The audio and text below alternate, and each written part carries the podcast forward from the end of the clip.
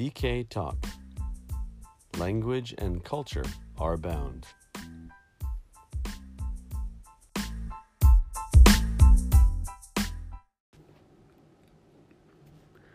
So, another distraction from recording DK Talk over the past six months was Japanese New Year, or Oshogatsu in Japanese.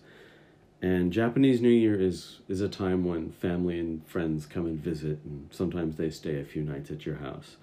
But the big, big, big time consumer about Japanese New Year is preparation. Um, naturally, everybody eats lots of food. One food in particular, if you can call it one food, is osechi. Osechi is uh, essentially New Year's dishes. There's so many kinds, and each house has its own varieties. Um, so let's see, osechi. Hmm. Let's ask my wife what osechi she likes. Hey there, come and join us. Okay, hi everyone. So, osechi, we're talking about osechi. Do you have any favorites? Just jumping right in. Hmm. I I like datemaki. Datemaki. I, I think that's what it's called. okay. It's made from usually eggs and the fish hmm and some more, but I can't remember. Okay. Well, sounds like you and I like the same things. Mm. Um, you've just explained what I can never explain, Mm. which we always eat during New Year's, and so I like datemaki as well. Um, another thing that I like is kamaboko. Okay. Um, kamaboko is like a spongy fish cake. And that sounds maybe a bit, Mm. maybe kind of scary, but it's very, very mild flavored. Right. So it's not, not like offensive. hmm It's very easy to Mm. eat. Do you do you like kamaboko? I I think so. You think so? Do you know anyone who doesn't like kamaboko? Well, um, kamaboko tend, tends to be eaten like when you have a party or like a celebration instead of like daily life food. And I guess many people like it, I think. Yeah, I think you're probably right. I, I think the kids really like to eat it too. It's very, Mm.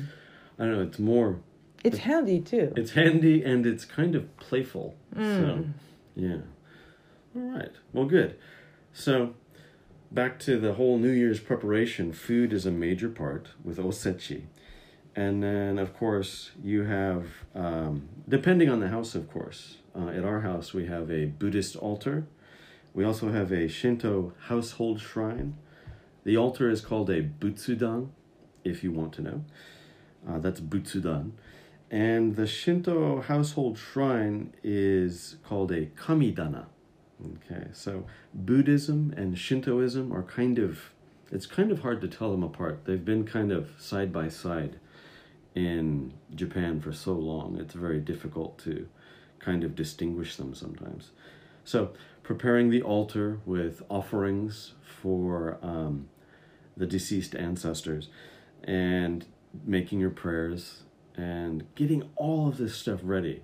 And then, actually, the funny thing is, after everyone shows up, you're probably realizing by the time you're doing the event um, for whatever you do at your house during Japanese New Year, you realize that the preparation is like the busiest part. After that, everyone just kind of can hang out and do their own thing and enjoy the coming of the new year. So, Japanese New Year, wow, keeps you so busy, and in our case, kept us so distracted at the end of 2019.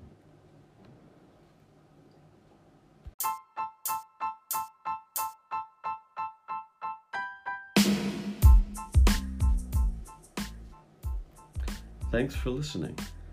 As always, in the following episodes, you'll hear from me or my wife and I. Listen to us on Apple Podcasts, Spotify, or your favorite platforms. Don't forget to subscribe. Tell your friends or people you know who are interested in Japan. This is DK Talk, where language and culture are bound.